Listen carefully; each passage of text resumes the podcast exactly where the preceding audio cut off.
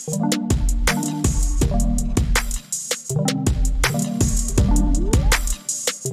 galera, tudo bem? Sou o Renato, mais um vídeo aqui no nosso canal do YouTube, sou um dos sócios da Plenitude. Estou aqui com o Gustavo.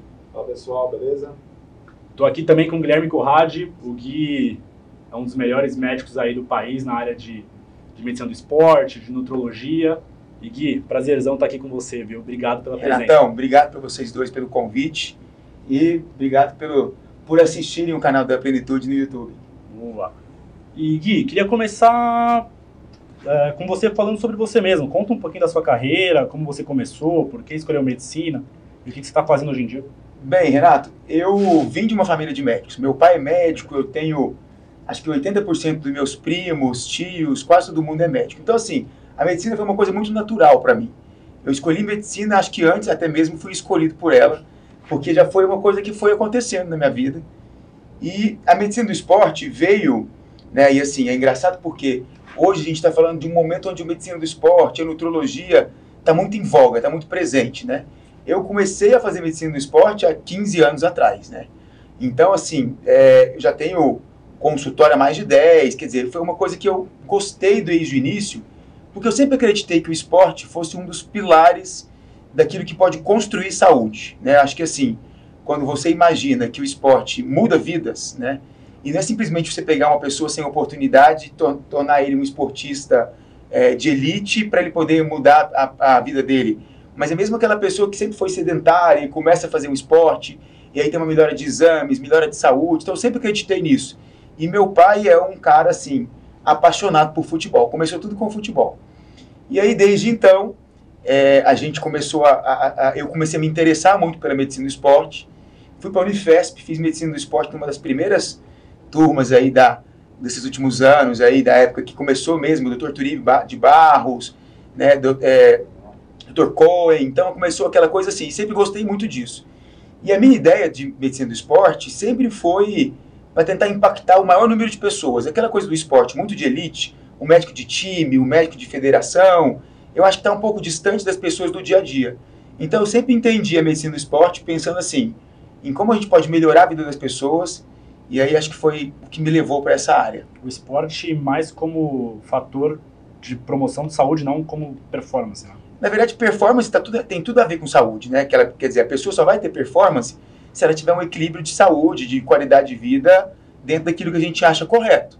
Mas, assim, é um, um pouco diferente daquilo que a gente imaginava até uns anos atrás, e foi engraçado que eu acompanhei muito essa transição da medicina do esporte, muito de time, muito de recuperação, o cara de ortopedia do esporte, cardiologia do esporte, para esse, esse cara médico do esporte que cuida de performance, de qualidade de vida, que pensa de, com nutrologia, né? Quer dizer, com a história do, daquilo que a gente fala muito hoje, que é a medicina do estilo de vida, né? Legal. O você falou que você tem um consultório há mais de 10 anos. Há mais de 10 anos. Você sempre trabalhou com consultório próprio, fez outras coisas antes Eu disso? sempre tive consultório próprio. Na verdade, depois que eu saí da especialidade, eu fui engraçado que assim, quando eu fiz medicina do esporte, eu logo fiz dermatologia de pós-graduação. Eu gostava muito dessa área também, e eu achava que era muito, era muito importante ter alguns conhecimentos de dermatologia para inserir um pouco mais na, na, vida do paciente do dia a dia. Quer dizer, eu, tive, eu tinha essa ideia de que se o cara tem, é, é ele é vaidoso e quer estar tá fisicamente bem, ele quer estar tá mais magro, ele quer ter uma performance melhor, nada impede ele de ter um médico que possa ajudá-lo, por exemplo, na questão estética. Então eu acabei fazendo logo depois medicina do esporte, de medicina do esporte, fiz dermato. Né? Hoje é uma área que eu tenho conhecimento, que na minha equipe eu tenho dois dermatos juntos comigo, mas que eu não atuo mais tão presente né, apesar de, de gostar também, mas acabei indo mais para esse lado da, da medicina do esporte. E aí eu logo já abri um consultório, na época era no Pacaembu, bem próximo do estádio, e nos últimos 5 ou 6 anos estou na Avenida Campinas dos Jardins. Eu acho muito legal esse, esse lance de, de integrar áreas assim. Você acha que dá para unir esporte com dermato? Eu acho que assim, desde que, que a gente tenha uma ideia de que quanto mais conhecimento você vai ter mais você vai poder ajudar o paciente, né, ou as pessoas. Né? E hoje a gente fala muito de paciente, mas cada vez mais eu falo de uma coisa em geral, porque a gente tem hoje as redes sociais, onde você consegue atingir gente muito distante, né? E quer dizer, contribuir para a vida das pessoas de uma forma muito mais, é, muito diferente do que se fazia aí cinco anos atrás. Então eu acho que você pode agregar conhecimento. Nós vivemos numa cidade, São Paulo é uma cidade que cada vez mais busca grandes especialistas, né? O Brasil tem, essa, tem uma diversidade muito grande de campo, né? Às vezes tem uma pessoa no interior de Goiás, como eu sou de Goiás, ou de Mato Grosso, ou de Pernambuco, que ele pode sim agregar mais de uma especialidade para poder atuar dentro daquela área, daquela cidade, daquela região. Em São Paulo eu já acho mais difícil. Eu já acho que é bom você ser muito bom numa área e focar, e focar nisso. Mas eu acho que sempre, sempre, sempre a gente pode agregar especialidades. É o caso da medicina do estilo de vida, que a gente já falou sobre isso, e que assim, qualquer médico de qualquer especialidade seria beneficiado de entender um pouco mais de medicina do estilo de vida. Legal. Vamos, vamos entrar nisso daqui a pouco. O Gui, é, a gente está na, na, pandemia aqui, né? O pessoal sem muita saúde mental. É que você falou de dermato, me veio à cabeça. Você trabalha com estética, de certa forma, também. Qual que é a sua opinião sobre a autoestima na saúde mental, assim, da pessoa? Você sabe que eu tive uma surpresa hoje, estava lendo um trabalho e disse que nos Estados Unidos, apesar de toda a desconfiança, o número de suicídios diminuiu depois da pandemia. Né? E que no Brasil também não houve um aumento tão grande de diagnósticos de doenças mentais, assim, de depressão, de ansiedade. Eu até vejo no meu dia a dia, Renato, e assim, para mim, uma das coisas mais importantes uma boa anamnese é ouvir o paciente. Né? Então, assim, o que eu tenho visto no meu dia a dia de consultório com os meus pacientes é que, na verdade, está todo mundo impactado de alguma forma, psicologicamente, pelo que, pelo que a gente está vivendo de pandemia, do momento de restrição e tudo mais. E isso afeta muito a autoestima das pessoas, né? E a autoestima acaba, é, uma baixa autoestima acaba levando as pessoas a cometer alguns exageros, alguns erros, né? Ontem mesmo estava conversando com uma amiga dermatologista e ela disse, tem visto coisa, coisas bizarras, assim, né? Daquela coisa da harmonização facial exagerada, que até brincou que é demonização facial, né? A mesma coisa é a pessoa que quer, ter um, que, ter um, quer, quer suprir uma necessidade, às vezes fazendo uma dieta muito restritiva porque quer emagrecer muito, ou as pessoas que exagera às vezes em algumas coisas, pensando em ficar muito forte. Então, acho que é papel do médico e é muito importante ajudar o paciente a ouvir nesse resgate de autoestima. É muito do que eu faço no meu dia a dia, do que eu tento fazer no meu dia a dia. Pô, legal, legal. O Gui, mudando um pouquinho de assunto, é... você falou que tem isso, a... trabalha em clínica própria há mais de 10 anos queria falar de carreira, assim, porque eu te considero um dos médicos mais bem-sucedidos de São Paulo, Eu fico país. feliz de você me considerar, porque você conhece muitos. E você tem alguma dica para dar sobre início de carreira, ou como se promover, enfim? Então, eu acho assim, que hoje em dia, a facilidade de comunicação que veio com a rede social é uma coisa que tem dois pontos, né? É, você tem que ter um cuidado para se comunicar de forma qualitativa e também não exagerar em, em, em aparecer demais e deixar de lado o seu, o seu, o seu, o seu fator médico, o seu fator técnico, né? O que eu vejo muitas nas, nas redes sociais hoje é uma avalanche de pessoas que acham que simplesmente é, se mostrar nas redes sociais vai construir uma carreira. E eu acho que, é o, que isso aí é, é fadado ao insucesso. Eu acho que é importante se comunicar, mas é importante se posicionar como profissional e não, e não exagerar na exposição de imagem, né? Mostrar demais, às vezes, corpo, ou às vezes opiniões que são, que são muito é, exageradas, né? muito, é, que às vezes podem trazer é, situações complicadas. Que eu dou de dica para as pessoas que cada vez busquem ser, conhecerem mais aquilo que estão falando. Né? Isso é muito importante, porque o mercado é um mercado cada vez mais competitivo, em qualquer especialidade.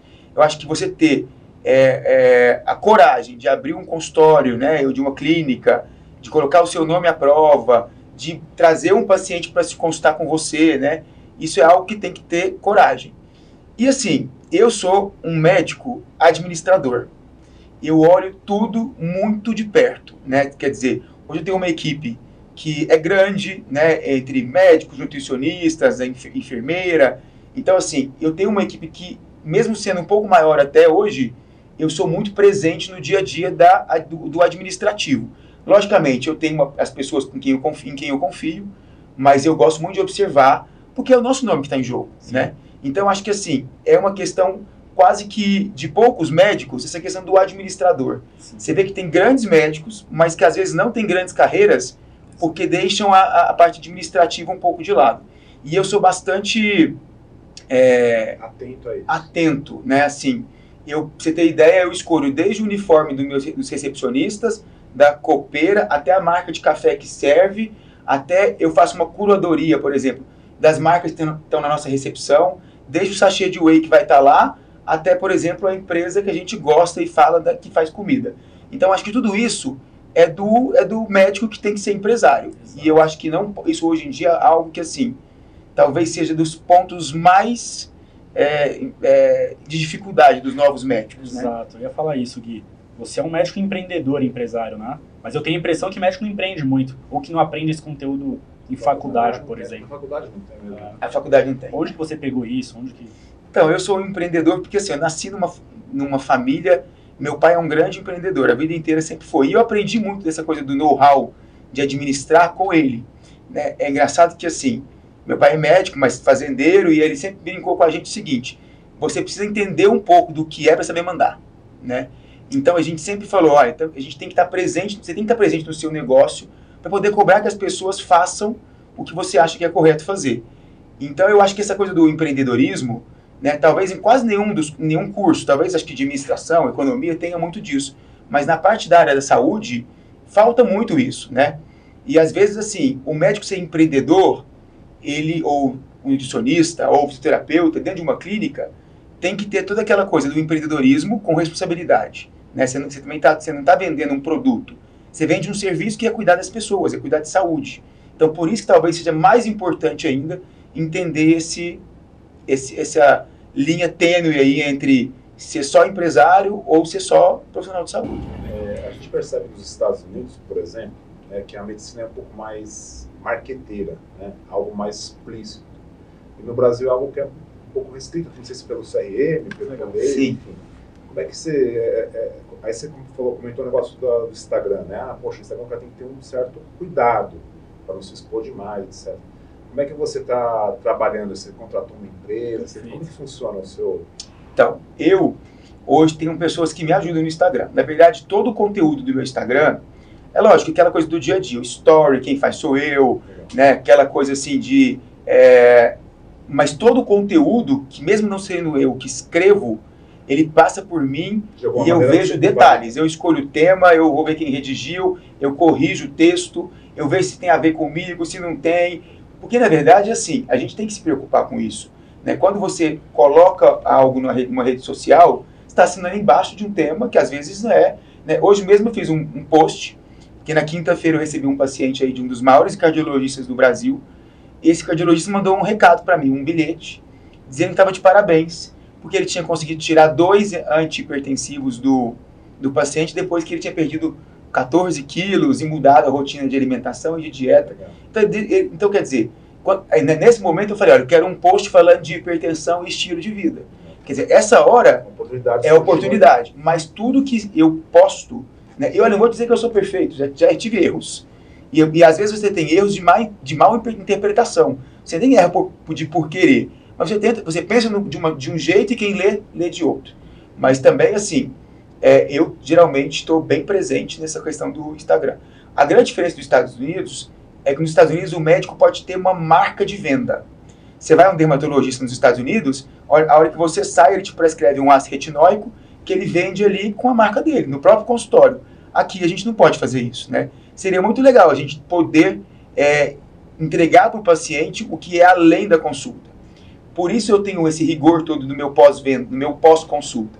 Porque desde o momento que o paciente precisa fazer um remédio ou precisa buscar uma, um, uma academia ou um personal trainer, se eu estiver entendendo que, esse, que essa pessoa está fazendo com o melhor, eu consigo entender que o resultado também depende disso.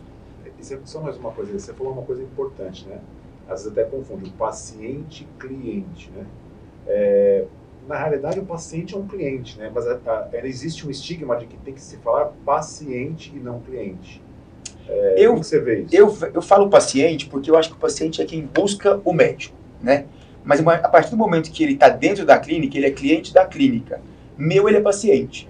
Não é nem pudor, é porque eu acho que, assim, uma relação entre médico e paciente é igual de, um, de, um, de uma pessoa com um advogado ou de pai e filho Quer dizer, é uma relação de extrema confiança, que vai além da questão econômica. Dentro da clínica, ele é um cliente da clínica. No meu consultório comigo, ele é meu paciente. Cara, muito legal. O Gui, aí um outro pilar que eu considero fundamental para ascensão profissional e tal, é o networking, é o poder das relações pessoais e interpessoais. E só que a gente, quem vê de fora, às vezes pensa que é, existe um pouco de, talvez, ego na medicina ou coisas do tipo. E eu te acompanhando, eu vejo que você tem muitos amigos que são tão bem-sucedidos quanto, quanto você, assim. O Calil da cardiologia, o Faquiane da plástica, o Alberto do dermato, da, da dermato enfim.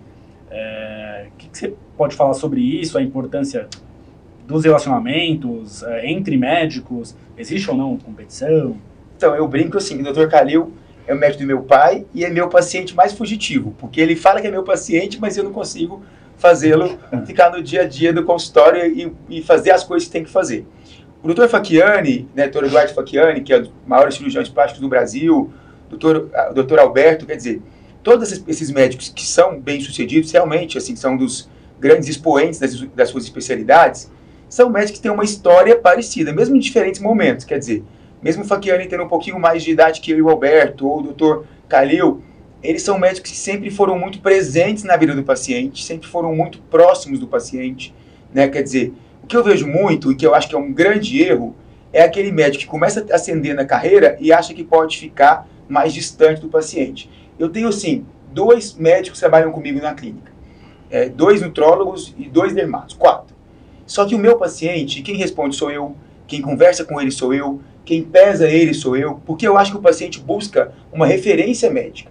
Eu vejo muito assim, aquele cara que começa a ficar bom, ele vira uma estrela da medicina, e o Dr. Facchiani não é estrela, o Dr. Alberto não é estrela, o Dr. É, Calil não é estrela. Quer dizer, você vai no Calil, pode ser que você até demore um pouquinho para vê-lo, mas quem vai te atender, quem vai fazer uma prescrição, quem vai conversar com você é o Calil. O Facchiani é a mesma coisa. Então eu tenho essa ideia de que médico bem sucedido tem que deixar o ego de lado um pouco porque quem vai te ajudar a te, te colocar nesse patamar é o paciente que te busca e ele quer ver você. Né? Então, essa coisa do distanciamento, eu acho que é um dos grandes problemas. E network realmente é, é importante. Conviver com pessoas que te tragam novos pacientes, conviver com pessoa bem-sucedida, vai trazer um resultado bom para você no dia a dia. Legal. Até, até emocionalmente, até o, o cara que está te buscando, só de entrar ali te ver, já 20% ele já curou, 20% ele já melhorou. Você sabe que uma vez eu fiz um curso num congresso de medicina do esporte americano, um curso não era de marketing médico, mas era de relacionamento médico-paciente. E eles falam que 50% dos pacientes, quando chegam na clínica, estão em dúvida se fizeram, na primeira consulta, se fizeram a escolha certa.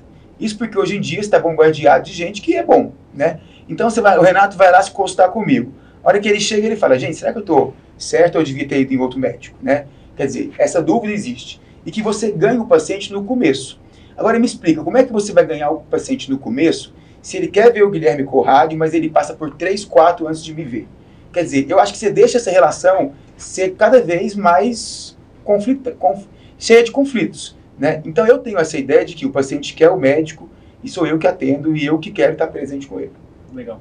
O Gui, aí tem outros médicos na sua equipe, mas tem outros profissionais também, né? Tem nutricionistas? Tem, a gente tem, hoje a gente tem dois nutricionistas, né? Um 100% ligado a mim, é assim, que atende junto comigo.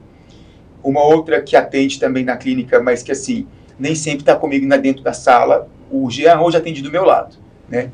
É, a gente tem, eu tenho outros dois nutrólogos, né? Um, um, aliás, um nutrólogo e um endocrinologista do esporte, mais focado nessa parte. Um dermato e uma tricologista uma dermatologista focada em cabelo. Né? É que o paciente, principalmente em São Paulo, ele tem dois problemas. Primeiro, ele quer, ele quer confiar no médico. Aquela coisa do médico de confiança, de família, né? Ele gosta disso. Ele quer ir numa clínica e o médico poder falar de mais de um assunto com ele. E a outra coisa é que a gente vive numa cidade que você gasta muito tempo na desloca no deslocamento. Então, se você vai numa clínica ou num consultório e você atende mais de uma coisa, é muito vantajoso. Então, essa foi a ideia de criar essa equipe. Ah, desculpa, falei também, não tem. Nós temos um ortopedista do esporte, o doutor Eduardo, que está lá conosco também, e que assim, a parte de lesão, essa parte toda, é ele que é a minha referência. Pô, que bacana. O Gui, você fez um curso recentemente, eu acho, alguns anos atrás, fora do país, sobre medicina do estilo de vida, né? E aí a gente faz muita pesquisa aqui para saber o que é tendência é, de medicina e há algum tempo já aparece essa temática. Eu queria que você explicasse, para quem não sabe, o que é medicina do estilo de vida e a sua história com essa área e onde você fez o curso e como foi esse curso. A medicina do estilo de vida, eu brinco que assim, talvez seja a medicina do futuro, que já começou. Porque até alguns anos atrás, a medicina era extremamente curativa. O paciente tinha uma doença, ele ia ao médico, pegava um remédio, tratava a doença, mas nem sempre ele saía de lá curado. Pode ser que às vezes o remédio faria mais mal num segundo momento do que aquele momento. Né? E eu acho que assim, essa coisa da medicina preventiva, ela vem nos últimos anos cada vez mais presente no nosso dia a dia. Quer dizer, vamos promover saúde e prevenir doenças, que é muito melhor e muito mais barato do que você ficar tratando pacientes que adoecem. Então, a medicina do estilo de vida, ela é basicamente, e eu brinco essa frase já segunda ou terceira vez que eu falo assim, empoderar o paciente da sua saúde. É você traçar para ele estratégias e dar para ele conceitos de que ele pode evitar a doença e reverter algumas coisas já instaladas, simplesmente com alterações de estilo de vida. Né? E aí eu me interessei muito, existe um curso desse em Harvard, mas é um curso que é um curso mais, mais é, resumido, e eu me interessei e fui fazer, fui fazer na ELMO, que é a European Lifestyle Medicine Organization, que é a Organização Europeia de Medicina do Estilo de Vida, que é na Bélgica, em Bruxelas. E aí é um curso um pouco mais extenso, um pouco mais completo. E aí no ano passado eu me formei nesse curso como primeiro brasileiro formado na ELMO. Né? Então, assim, é um curso que fiquei muito feliz de ter feito e ter escolhido, porque eu acho que a medicina do estilo de vida, ela é aquilo que eu disse no começo desse nosso bate-papo, é, ela é uma medicina que ela, ela agrega a qualquer especialidade. Né? Quer dizer, você entender que hábitos podem salvar o seu paciente ou podem evitar que ele adoeça, né? é muito, isso é muito presente no nosso dia a dia. E aí a gente fala assim, ah, você precisa mudar seu, seu estilo de vida. Né? O que, que é mudar o estilo de vida? São alguns pilares que a gente precisa é, basear essa, rotina, essa vida em pilares sólidos. Eu acho que Estratégia de nutrição, quer dizer, alimentação. Isso às vezes assim, eu não chamo de dieta, porque dieta dá medo. Então a pessoa ter uma estratégia, entender um pouco a sua relação com o alimento, isso é super importante. Uma rotina de atividade física, né? Quer dizer, ontem eu atendi uma menina de manhã e o namorado dela foi acompanhando. Aí quando a gente falou de atividade física, ele falou assim: "Mas ela não faz nada". Eu falei: "Mas para quem não faz nada, fazer um pouquinho já é um bom, já é um lado positivo". Então, criar uma rotina nova ou melhorar uma rotina de atividade física. Valorizar sono, né? Porque assim, a gente tem no sono nosso momento mais anabólico da, do dia. É durante o sono que a gente constrói músculo, regula hormônios. Então, assim, produz testosterona, GH. Então, valorizar muito o sono. E um dado, assim, que hoje no dia a dia das minhas, das minhas anamneses, eu vejo que 70% das pessoas têm uma dificuldade de dormir. Né? Seja de acordar mal, seja para pegar no sono. É, entender um pouco mais de absorção e de hábito intestinal. A doutora Denise dá um show nisso, mas assim, até um pouco tempo, até um tempo atrás, a gente desvalorizava o intestino, né? A gente entendia o intestino como um órgão excretor. E hoje entender que o intestino é um órgão tão ligado à emoção, um vital, né, pra gente, é a questão do, da absorção, isso é um dos pilares da, da medicina do estilo de vida. Né? Talvez aí a gente insira, por exemplo, evitar hábitos nocivos como deixar o álcool, deixar as drogas, deixar o número de medicamentos, né? Então, assim, são pilares do dia a dia, né? Controlar o estresse, que é tão, tão presente no dia a dia nosso, né? Então, assim, essa, essa medicina do estilo de vida são estratégias que você trata. Em alguns momentos você usa algumas terapias associadas, mas justamente para o paciente, depois de um tempo, ficar senhor da sua própria saúde. Essa, essa medicina, muitas pessoas que de repente vão estar assistindo aqui não, realmente não conhecem. Né? não é tão ainda falada, difundida. difundida, né? Mas essa medicina ela utiliza é, pra, várias práticas, né? Acredito eu, acredito não, tenho certeza que, que utilizam e, e, que e, que possuem embasamento científico. Total. Possuem um, um laço científico. Isso é uma coisa que às vezes pessoa, as pessoas quando olham falam, nossa, estilo de vida parece uma coisa meio tipo, ah, vou sentar fazer yoga e vai melhorar minha vida. Não é bem isso, né? Tem toda uma... Então, uma coisa muito mais completa. completa. Olha que interessante.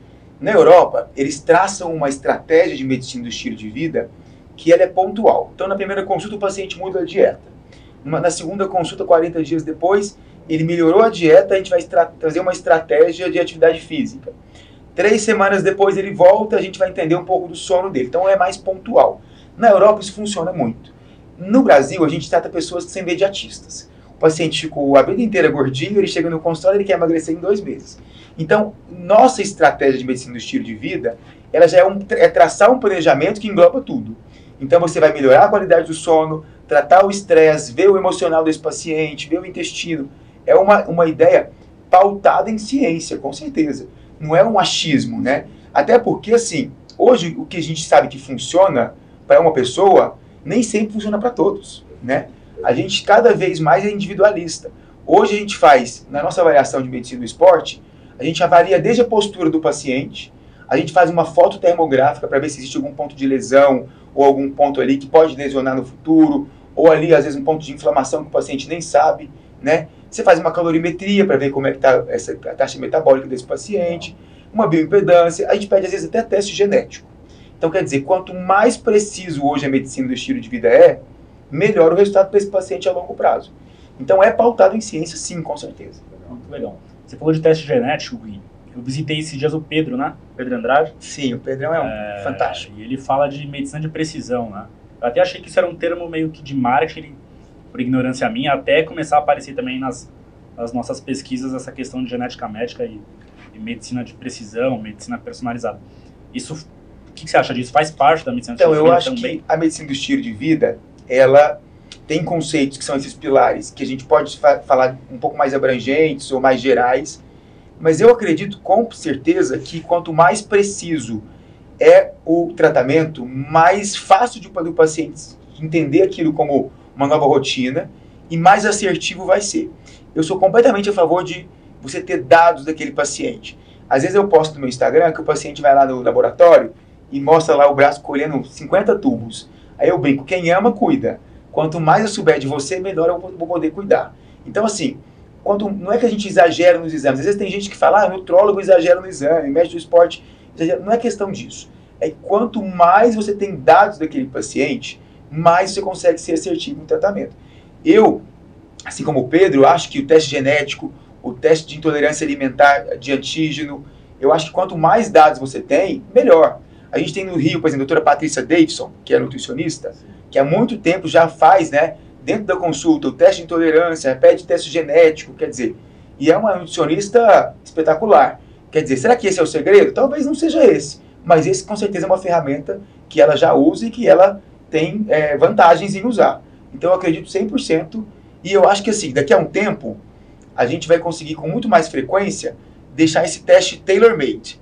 Você vai poder dizer, olha, para mim, na minha rotina, eu quero esse e esse gene, isso para mim é importante no meu dia a dia, e você vai poder ter uma precisão muito maior. Cara, muito legal. Gui, você falou de exercício, nutrição, controle do estresse. Melhora do sono. Sono, intestino. Intestino. Tem mais algum pilar aí, não? Ó, na verdade, assim, a gente fala que os mais importantes é dieta, treino, sono, absorção, que é o intestino, né? É, controle de estresse e inserir novos hábitos. Porque que é o grande problema das pessoas? Às vezes, é achar que você vai fazer um tratamento médico, que seja de medicina do estilo de vida, ou que seja de cardiologia, ou que seja de é, endocrinologia. E a gente acha que tratamento é aquilo que o médico vem para tirar aquilo que você gosta. Né? É, a, maioria a maioria das pessoas pensa nisso.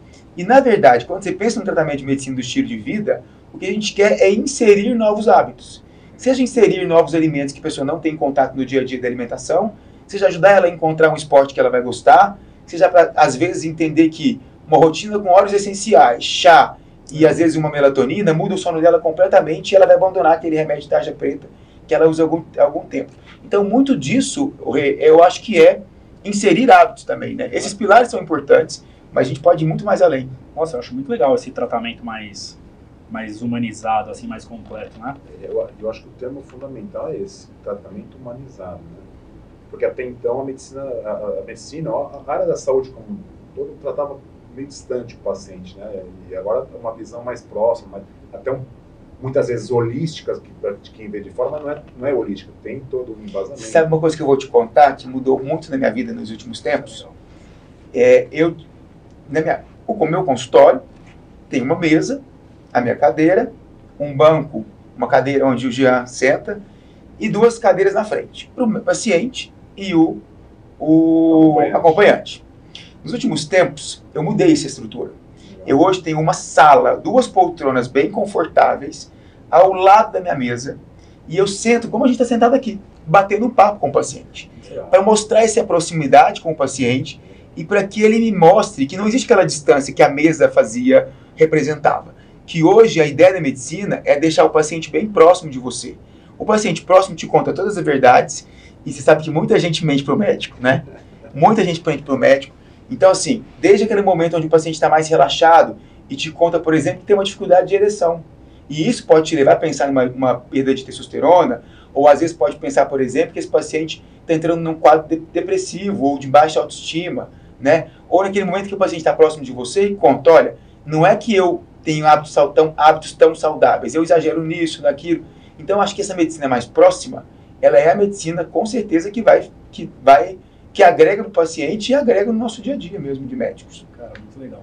Eu, eu, eu falei de precisão, né, de teste genético e tal, mas essa, essa medicina às vezes também pega coisas, não sei se estou falando besteira aqui, mas coisas não mensuráveis em exame, assim.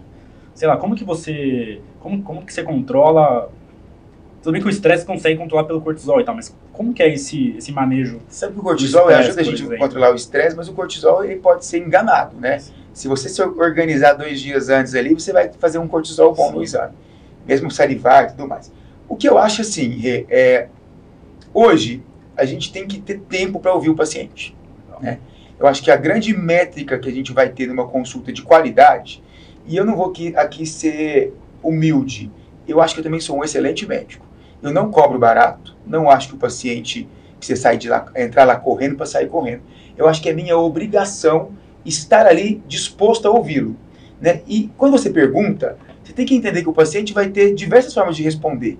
Seja com uma forma de se comunicar, às vezes com a mão, ou muito ansioso, ou às vezes muito reprimido, ou às vezes ele vai e volta num assunto porque naquele momento ele ficou mais confortável de falar.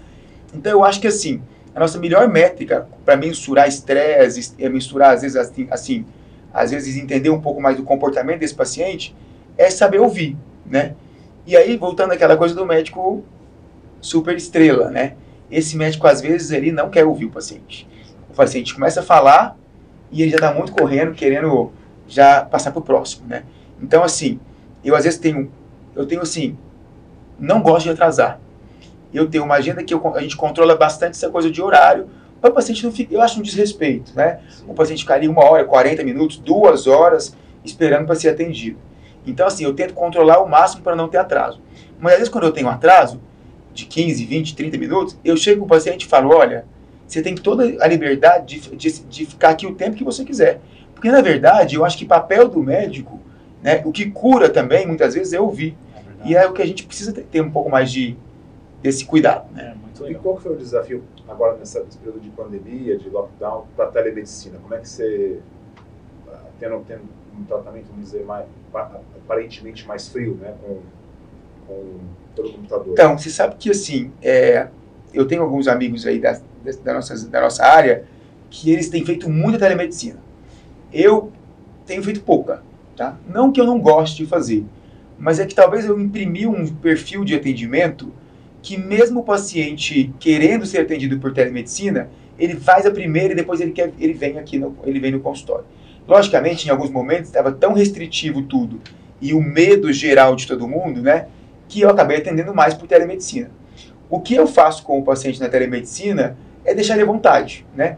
Outro dia eu atendi um casal, os dois de pijama, porque eles quiseram ser atendidos às 19 horas e eles tinham, estavam os dois de pijama e ficaram, a gente ficou mais de uma hora e quarenta batendo um papo sobre diversas coisas e eu fui colhendo as informações da, da, da consulta naquele bate-papo. Então, acho que assim, a telemedicina, ela veio para ficar, né? E isso é um grande, um fator muito positivo, porque a gente tinha uma dificuldade em é, dar acesso a pessoas que não estavam, às vezes, na, na mesma cidade que a gente estava, né? Quer dizer, hoje você, hoje você atende uma pessoa, eu atendi outra menina que mora em Londres, né? É, essa, inclusive, que o namorado contou que, tava, que não fazia nada. Então, assim, é, quer dizer, você tem gente de fora que às vezes não teria oportunidade de ter uma consulta com você e aquilo era proibido antes. Hoje eu acho que veio para ficar. Mas eu ainda, se pudesse preferir, preferia atender o paciente presencialmente. Eu entendo que em alguns momentos é importante, mas também é, é a questão da liberdade. Deixa o paciente falar, né? Deixa ele falar. Você acha que no presencial você tem essa conexão maior, Gui? Até porque, assim, eu estava ainda voltando para esse assunto lá. É, quando você está ali no, no dia a dia com a pessoa, aliás, é, frente a frente, você consegue, e quando você ouve, né, você está falando muito de ouvir o paciente e tal, você consegue perceber coisas que talvez, se não tivesse ali, ou se não tivesse ou se só analisasse exame, você deixaria passar, né? Tipo, a saúde mental, saúde sexual, que você citou, enfim. É, então, então, o que, que você acha? Você acha que presencialmente tem essa conexão? Eu acho que presencialmente, assim, o ser humano é um, é um ser de contato, né? Nós gostamos do contato, seja um contato visual, seja você poder dar a mão para uma pessoa, dar um abraço, eu acho que o ser humano precisa disso. Né? Então, assim, é, eu acho que realmente, numa consulta presencial, eu vejo ganhos para esse paciente. Para mim, como médico, eu consigo ter mais ganhos se ele estiver ali na minha frente, conversando, batendo um papo. Por mais que eu deixe tempo para ele falar, eu vejo que a consulta, a consulta à distância, a telemedicina, é um pouco mais rápida. Né? O paciente parece que tem ali, ele é mais, ele é mais, ele é mais rápido nas respostas, até mesmo na, no, no, seu discurso, na sua queixa. Mas, assim, é, eu acho realmente que quando você está pre presencial, você é, tem às vezes uma facilidade maior de ter esse contato, mas também não acho que a gente perca nada em resultado, tá? Assim, eu consigo também às vezes tirar desse paciente aquilo que ele às vezes não fala espontaneamente. E eu acho que é o grande ganho, por exemplo, que a, a, a educação por a distância tem hoje, quer dizer, você consegue passar para a pessoa a, a distância basicamente o mesmo conteúdo que você faria numa aula presencial, né? Então acho que isso é muito, é muito, é um ganho muito grande que, a, que esses últimos tempos nos deu. Quer dizer, esse ganho de poder estar próximo de pessoas, mesmo à distância, e ensinar ou tratar as pessoas, eu acho que é uma coisa muito positiva que veio para ficar. Muito legal. Tem alguma colocação? Não, eu, só, eu acho bem, é, quando você falou o lance na, na, na medicina do, né, do futuro e tal, eu gosto bastante desse, desse, desse foco né, de estilo de vida, acho importantíssimo. É, você acredita que agora com, com, essa, dizer, essa, pegou, né? A coisa pegou, o ensino de vida está pegando e aí estão surgindo novas é, novas turmas, né? A gente vai montar aqui na, na plenitude futuramente. É, onde, qual que é o futuro? Qual, qual que é o próximo passo, né? É, perfeito. Só complementar, até para a gente já, já fazer aqui o fechamento, Gui, achei perfeito. Gu, o que, que você acha? É, qual que é a medicina do futuro? Você falou da medicina do estilo de vida, mas Quais são as perspectivas aí? Quais são as áreas? Quais são? Então, eu acho que assim, é, toda a medicina do futuro, ela acontece hoje já. Eu acho que não tem essa coisa de a gente esperar mais alguns anos para ver essa medicina do futuro. Eu acho que a medicina do futuro ela é uma medicina do estilo de vida que entende prevenção muito mais do que tratamento. Porque se você pensa só em tratar o paciente, você permite que ele adoeça, esse paciente é um paciente doente que é caro para o sistema, o sistema de saúde, ele é um paciente que beneficia apenas a indústria farmacêutica, né? Quer dizer, eu acho que a medicina do futuro é a medicina do estilo de vida que agrega valor à qualidade de vida do paciente e à ideia de prevenção e principalmente a uma ideia de reverter problemas. É, quando eu contei a história de que você tem aí um, um paciente de um cardiologista que depois de 8, 10 meses começa a tirar medicamentos e, você, e eu recebo dele uma cartinha dizendo, olha, parabéns, porque, quer dizer, isso mostra aval, né? que mesmo a medicina, vamos dizer assim, curativa, ela entende como futuro a medicina do estilo de vida. Né? E assim, ou mesmo uma medicina de precisão associada à medicina do estilo de vida, eu acho que a gente vai ter a prevenção muito voltada, é, é, é muito que agrega muito valor a essa questão do, da análise, da prevenção, da, da precisão, né? Quer dizer, por que não a gente imaginar que daqui a uns anos a gente vai fazer como alguns países aí, acho que é Noruega, se não me engano, hoje já tem a medicina do estilo de vida né, agregada ao sistema público de saúde, porque percebeu que muito menos gente infarta, muito menos gente tem AVC, muito menos gente tem câncer de estômago, porque começou a comer bem, dormir melhor, tratar a vida sexual. Quer dizer, seria muito mais barato para o sistema de saúde pensar que prevenir é muito mais fácil. Né? E aí, eu, meu sonho é justamente esse que não só pessoas que podem pagar por uma consulta de um médico medicina do estilo de vida têm acesso a isso. Talvez daqui a um tempo a medicina do futuro seja dar acesso para mais gente ter esse tipo de medicina presente na sua vida. Muito legal. Oh, perfeito, Gui. Né? Só queria é. então agradecer. A gente sabe que sua agenda é bem, bem apertada. E agradecer por, por ceder um pouco do seu tempo e estar aqui com a gente, Gui.